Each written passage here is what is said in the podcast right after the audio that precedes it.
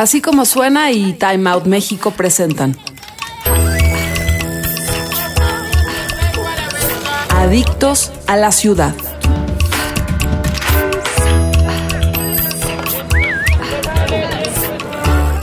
Adictos a la ciudad, bienvenidos a un episodio más de nuestro podcast en Time Out México.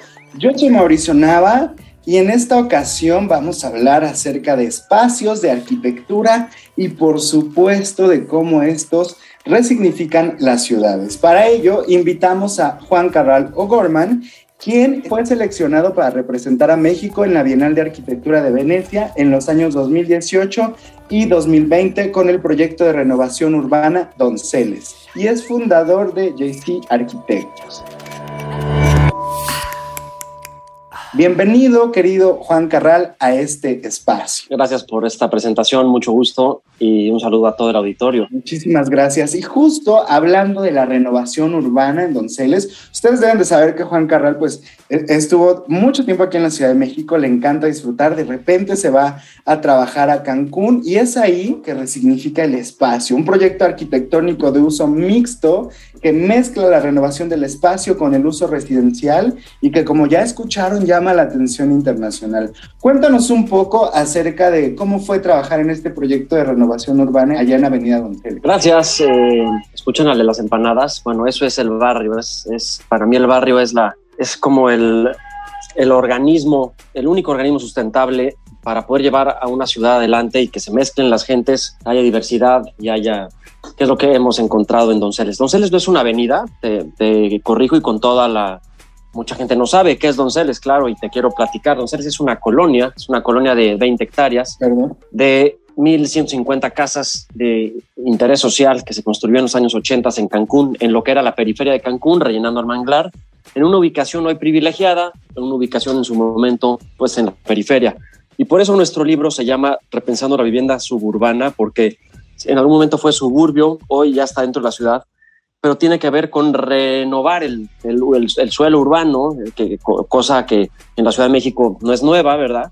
Pero parece que nuestras ciudades de provincia y de afuera del centro del país, parece que siempre el, privilegio, la plusvalía, la exclusividad y lo bonito está fuera de las ciudades, ¿no? Las ciudades apestan, hay coches, hay gente pobre, ¿no? Guácala. Entonces la gente se va afuera, ¿no? Entonces estamos haciendo una cosa que es terrible, que es el cáncer que es separarnos, aislarnos, con miedo a mezclarnos. Entonces, lo que hemos hecho, y digo hemos hecho porque somos un grupo que inicié con Juan, mi primo, Juan O'Gorman, quien es el, mi primer eh, alentador inversionista y quien nutrió, y lo digo en pasado porque murió el año pasado mi primo Juan, eh, nutrió, nutrió de, un, de un input intelectual, administrativo y social que no sin precedentes en mi, en mi práctica, ¿no? Eh, Juan O'Gorman y yo, ambos de la misma edad, 45 años, empezamos hace seis años esta zona eh, con una anécdota chistosa, porque yo estaba en ese momento construyendo algunas cosas justo en estas zonas, fuera, fuera de la ciudad, el suburbio, con muchas intenciones y ganas de meterme a la ciudad, pero sin usos de suelo, sin gente en el gobierno que me apoyara. Yo iba, tocaba puertas, me bueno, tiraban al loco y decía, no puede ser que la ciudad se esté expandiendo de esta forma y el centro, un centro muy bonito que tiene Cancún, estuviera completamente eh, inmerso en un uso de suelo obsoleto y, y congelado en el tiempo, subutilizado, mal rentado, peligroso, todo lo, que, lo clásico que ya podemos imaginar. Claro que Juan eh, lo llevo a ver mis edificios, de, que, que, no es que sean malos edificios, pero no le dan nada a la ciudad y ya, ya procuro no hacerlos, ya hay tanto que hacer dentro de la ciudad. Entonces, me dice, oye, tú estás haciendo este edificio aquí de, ya sabes, adentro de la pluma, de estos que le llaman cotos en Guadalajara, fraccionamientos en México, aquí le llaman residenciales, pero la ciudad está completamente desconectada. Eso pasa en todas las periferias de nuestra ciudad. Entonces Juan me dice, oye, tú estás haciendo este edificio, pues me parece un desperdicio de tu tiempo, de tu práctica profesional. ¿De quién, con quién trabajaste en México? Perdón, con Javier Sánchez. ¿Qué hicieron? Puta, renovamos 20 edificios en cinco años en la colonia de Condesa y Roma. Y, tú estás, entonces me acordé de esa Donceles, esa colonia que había visitado años antes y que traje a cinco a seis inversionistas y me dijeron, güey, vámonos de aquí. Esto está horrible, aquí huele feo, esto se inunda.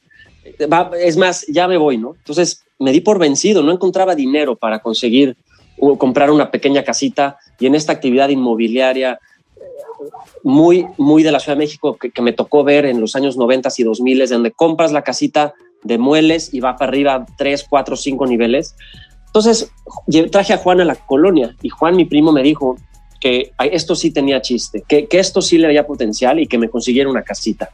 Y desde ese momento estoy seguro que Juan, mi primo, visualizó un proyecto con impacto social, un proyecto de, de remodelar un barrio, literal, un, proyecto en donde pieza por pieza iba a sumar, en donde él tenía clarísimo que metiendo dinero al espacio público todos nos íbamos a beneficiar. Eh, Juan tenía un carácter increíble, por un lado lo amabas, por otro lo odiabas, era durísimo, era directo, no tenía ningún tipo de sensibilidad ante las cosas y eso era muy bueno y muy malo a veces, ¿no? Pero entre sus cosas buenas dijimos, vamos a hacer un proyecto que, que ponga sobre todo la norma en juicio, que ponga a temblar a, que, que, que, rompa normas clásicas de desarrollo inmobiliario típico, tan aburrido que, hace, que ha hecho las ciudades que tenemos hoy, de casas en serie, de edificios exclusivos, cerrados, de... Entonces vamos a hacer algo que tenga un poco más de chiste. Y claro, yo siendo un actor aquí, local, viviendo aquí, diseñando, construyendo y demás, me pongo a buscar casa, consigo una y luego otra y empezamos a comprar casas en una colonia en donde los taxistas no querían ni entrar, ¿no? Cuando decían, oye, vamos a la Donceles, los taxis no entran a la Donceles. Entonces, este no es un proyecto de edificios bonito, para eso hay muchos arquitectos mucho más talentosos y famosos y guapos, ¿no? Este es un proyecto en verdad en donde el dinero privado con impacto social se ha puesto a, al orden de la, o sea, a, entender la ciudad y la ciudad que queremos. Y la ciudad sobre todo no que queremos, la ciudad que te necesitamos, que es una ciudad mixta, diversa, mezclada entre la gente, que claro que genera rentas, sí, claro que genera rentas y tiene que hacerlo, porque así debe ser. Pero si bien encontramos a la colonia en un uso de suelo unifamiliar, tuvimos que ver cómo hacerle, ¿verdad? Para empezar a meter densidad. Densidad es palabra clave.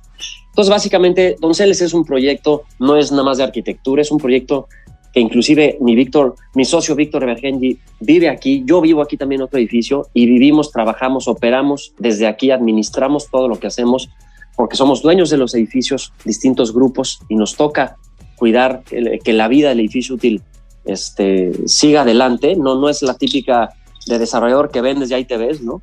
Entonces, eso es Donceles. Hemos comprado casitas, desarrollado y nos, no nos ha dado ni miedo ni pena juntarnos con el barrio, el barrio en todo el sentido. Aquí al lado estoy viendo gallinas desde mi oficina y traigo aquí a clientes que, pues sí, ¿verdad? Tienen esta categoría de elegantes y ¿saben qué pasa con estos clientes? Les encanta la idea de ver cómo el dinero puede hacer algo, no solamente por su dinero, sino por la ciudad y después por los vecinos, ¿no? Gracias. Como, como bien apunta el, el maestro Juan Carral en esa corrección, no es una avenida, ni siquiera es una calle, ni siquiera es un edificio. Donceles es todo un proyecto que resignifica y retoma la vivienda. En su libro Repensar la vivienda suburbana, precisamente, nuestro invitado Juan Carral retoma esos principios y los plasma. Como ya lo escucharon, y de verdad estoy yo también así impactado de, de, esta vivienda social repensada como el centro de la planeación. Lo acabas de decir perfectamente, mi querido Juan, el tema social a veces es recurrente, incluso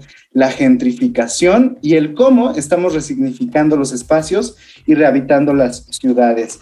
¿Qué enseñanzas te ha dejado este camino a través de todo el proyecto que implica Donceles, no solo como arquitecto, sino como un planeador. Yo, yo lo veo así, como un planeador o como un detonador urbano, ya que Donceles se ha convertido en algo más que un edificio. Es la posibilidad de construir incluso nuevas historias de vida para la gente que habita ahí. ¿Cómo ha sido este proceso para ti? Lo has definido perfectamente. Es, Donceles es una posibilidad y es una opción a que el desarrollador inmobiliario amplíe un poco más allá sus, mar, sus márgenes, sus intenciones y sus ambiciones para poder regresar a retomar la ciudad. Esa ciudad, yo recuerdo, y tú conocerás muy bien los barrios del siglo pasado, de los primeros años hasta los 40, que es lo que hoy más valor tiene 100 años después, ¿no? Pero resulta que todo lo que hemos hecho, construido, el dinero institucional, promotores, desarrolladores, bancos, arquitectos, en general, para la vivienda media y media baja en los últimos 30 años, no ha hecho más que ciudades dormitorio, ciudades que no suben en el tiempo de valor, ciudades aburridas, ciudades en serie.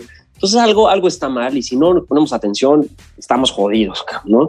Entonces, Donceles está encabezado, si bien por mí y por Víctor, porque estamos aquí, porque somos, vivimos aquí, porque somos los arquitectos y los que saludamos a la gente y los que negociamos, que Donceles y, y nuestro grupo tiene una cabeza fundamental en México, que es Pablo Gutiérrez de la Pesa, un abogado con un fuerte sentido social, al mismo tiempo con una increíble garra para, y un pragmatismo para los negocios, y con un sentido común y una ligereza ante la ley y la norma que nos ha permitido hacer cosas que una gente normal no haría. Y nunca estoy ni promuevo la ilegalidad ni nos hemos movido fuera de la ley. Todo lo que hemos hecho es legítimo y tiene papeles y tiene y lo que hemos puesto, claro, y si me dices qué aprendizaje, es que hoy las, las normas, si no las cuestionamos, estamos mal. Hay mucho que hacer y por dónde ver para poder cambiar la historia a través de, entender que la normativa que rige el desarrollo urbano en las ciudades está jodido en muchos aspectos, ¿no?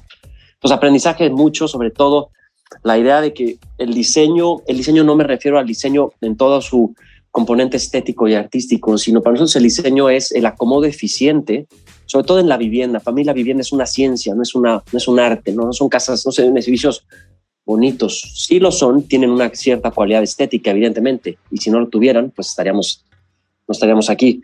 Pero lo que tiene realmente es un, yo digo, es un acomodo, un acomodo eficiente, porque la orientación es fuerte, porque los vientos vienen de un lado, porque la vivienda responde a una condición social que es básica y aquí si quieres podemos hablar entrar otro tema después de tu segunda pregunta que es la densidad y, el, y la vivienda mínima lo que no, no tenemos claro es qué ciudad queremos. Las autoridades no tienen clara que, la ciudad que quieren y por eso les asusta jugar con la norma y pensar que una vivienda de 20 o 25 metros puede ser increíble. Muchas normativas no nos promueven a hacerla. Lo que hemos hecho aquí es eso, es un poco sí jugar con la norma sin ser Em, ilegales, pero sí promover una vivienda que necesita la sociedad y no la que nos deja hacer el reglamento de construcciones o el programa de desarrollo urbano en turno, etcétera, etcétera, ¿no? Perfecto. Justo hablando de, de esta vivienda y del desarrollo urbano, tocas un tema muy interesante, la vivienda mínima. ¿Cómo se piensan y cómo se planean las, las viviendas y las ciudades del futuro? Hablamos de espacios de 20 por 25 en donde te dicen casi casi ese es tu dormitorio vivienda, pero ¿qué pasa con estos espacios, Juan? ¿Cómo los significamos. Ahí es donde radica la importancia de la ciudad. Nuestro querido maestro amigo Félix Sánchez decía que una buena casa es una buena ciudad. Por ahí va el dicharacho. Félix, con toda su amor por el barrio, con todo, yo, yo crecí con, con él y con Javier en, en los noventas, o sea, yo entendía por qué esta gente, en vez de estar buscando torres en Santa Fe, estaban comprando predios y renovando sus barrios en donde crecieron. Entonces, claro que una vivienda de 25 metros no sirve de nada si no tienes abajo en tu banqueta un comercio que complementa tu vida diaria. Si cruzando la banqueta tienes un café en el cual encuentras a gente, si subes a la azotea y hay una alberca o hay un área común que complementa lo chico de tu vivienda, entonces, una vivienda chica no es, no es los muros para adentro. Lo importante de la vivienda mínima es lo que sucede del muro para afuera. De nada sirve estar proponiendo viviendas de 40 metros si no tenemos una ciudad viva, mixta, diversa afuera que te da miles de servicios. Y eso para mí es el barrio, el barrio en el que seguramente tú vives. O sea, ya estoy seguro que, que o viviste en un lugar de estos. Además, una vivienda mínima es para lo que te alcanza. O sea, me queda claro que nuestros países latinoamericanos y nuestra eh, condición eh, la palabra tercer mundo ya no me gusta, pero sin duda queremos, queremos, ser, queremos desarrollarnos, queremos... La, la, condición de escasez, como decía Aravena, es clave. O sea, el dinero no alcanza para las cosas. O sea, entonces, entre mejor hagamos una vivienda más chica y más completa, con una ciudad mejor y afuera, mejor haremos que la sociedad progrese. No me, no me queda la menor duda. Entonces la vivienda mínima tiene que ver con lo de afuera y la vivienda mínima tiene que ver con lo que te alcance para pagar la de renta o de venta, ¿me explico? Totalmente de acuerdo. Construyes en tu libro eh, diálogos muy interesantes acerca de la vivienda, las ciudades y el cómo interpretamos el espacio. Veo por ahí como si se tratara de una orquesta, como cada una de las piezas funcionan y componen la melodía que, es la vida. Si ustedes van y se dan una vuelta por, por el Instagram del maestro Juan Caral van a encontrar algunas eh, de sus referencias, algunas de sus creaciones y van a descubrir lo que nos está contando y lo que nos está diciendo. Cómo aprovechamos el espacio, cómo habitamos y cómo hacemos este barrio que tú dices, mi querido Juan. ¿Qué más vamos a encontrar en tu libro, además de toda esta pasión e inspiración acerca de los espacios? Cuéntale a nuestros escuchas. Creo que lo más interesante del libro, más allá de las plantas arquitectónicas y las fotos de muy grandes fotógrafos amigos nuestros, son los, los textos que acompañan y no exclusivamente los que hablan de mí.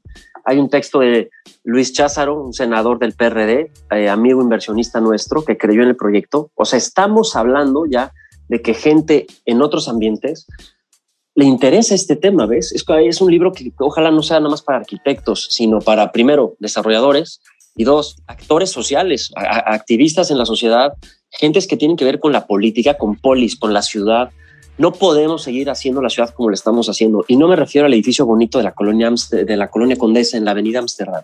Eso está toda madre y es otra. Me refiero a la vivienda para la banda. Me refiero a la vivienda que necesita nuestro país para progresar.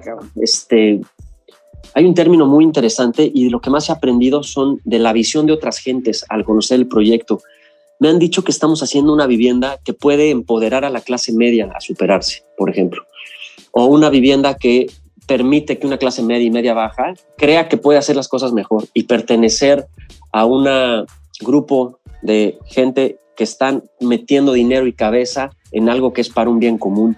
Y eso me parece relevante, ¿sabes? Cuando la vivienda nada más genera dinero eh, o un edificio bonito, pues, híjole, yo digo, estamos en 2021, tenemos miles de años detrás de nosotros, de ver las ciudades que han hecho los, ante, los, ¿no? los nuestros antecesores y la ciudad que estamos haciendo hoy la estamos regando. Entonces, la idea de una ciudad a la manera clásica, de la plaza, el andador, el monumento, pero el monumento divertido, el monumento no el, eh, el guerrero chimalí que... Eh, que enorgullece al escultor, es el monumento que es de la gente y que tiene historias divertidas y que la gente que pasa ahí es el monumento que educa, ¿sabes? Al barrio. Creo, me encantaría pensar que Donceles en unos años pueda tener este corte clásico de ciudad con, con lo deteriorado que está, porque no es una zona bonita, la hemos tratado de mejorar poco a poco, pero que los andadores, las plazas, los comercios, todo esto puede hacer que sea una ciudad agradable al caminar, por ejemplo, ¿no? Entonces, este, por ahí va la cosa. ¿Qué vamos a encontrar? Me gustan los textos del libro y me gusta eh, bueno, me gusta tenerlo como un documento, ¿sabes? Que comprueba un modelo que si bien mucha gente no creyó en él, hoy, hoy, hoy podemos llegar a, a pensar que esto se puede replicar en otras partes del país, en otras ciudades, y la frase de entre más eh, deteriorado, mejor aplica aquí, porque entre más deteriorado vas a poder comprar más barato y entre más deteriorado tendrás más oportunidad de impactar en la gente, ¿no? Perfecto, pues ya lo escucharon, mis queridos adictos, adictas a la ciudad, de palabras de Juan Corral O'Gorman. Todo lo que construimos también es un acto político, Donceles es una idea que trasciende y en repensar la vivienda suburbana ya lo dijo, ya lo dijo Juan, van a encontrar algo más que fotografías y textos. Es un llamado a la construcción de un futuro patrimonial mejor para todos los que habitamos espacios, para resignificar la arquitectura y desde lo social se construye lo político. Encuentren el libro, vean, naveguen a través de estas fotografías, sigan de cerca el trabajo de Juan Carral. Eh, no me queda más que agradecer al maestro su tiempo en este espacio Adictos a la Ciudad y por supuesto invitarlos a que sigamos construyendo el futuro juntos. Muchísimas gracias, Juan. ¿Algo para despedirnos que le quieras compartir a nuestra audiencia? Gracias, visítenos. Eh, tenemos un café, un bar, un box. Estamos empezando a meter los comercios que necesita el barrio para también ofrecer otro tipo de servicio y eh, concluir que tenemos un país lleno de posibilidades, al mismo tiempo lleno de obstáculos, pero los obstáculos son intelectuales. No podemos navegar en este país con esta miseria neurótica, como decía Jorge Mario Jauregui, maestro nuestro, hay una miseria neurótica dentro de una ciudad riquísima en posibilidades. No nos frenemos y tratemos, cada quien desde su trinchera, yo desde la mía, con pequeñas cositas, tratar de mejorar la ciudad a través de lo que hacemos y amamos y nos deja lana, que es construir y hacer arquitectura, ¿no? Increíble. Muchísimas gracias por tu tiempo, por tu espacio. Ya saben, repensar la vivienda suburbana. Nosotros nos encontraremos con el maestro Carral más adelante en Time Out México, así que estén muy pendientes de lo que tiene que contar. Esto es Adictos a la Ciudad. Yo soy Mauricio Nava. Nos escuchamos la siguiente. Gracias, Mau. Saludos. Mi estimado Juan, muchísimas gracias por el tiempo. Que estés muy bien y que tengas excelente tarde. Hasta luego. Hasta luego. Gracias. Bye. Visita las redes sociales de Time Out en Facebook, Twitter e Instagram, arroba Time Out México, y utiliza el hashtag Adictos a la Ciudad. Así como suena y Time Out presentaron Adictos a la Ciudad. Escucha esta y otras adicciones en nuestra página así como suena.com o descarga nuestra aplicación en iTunes o Google Play.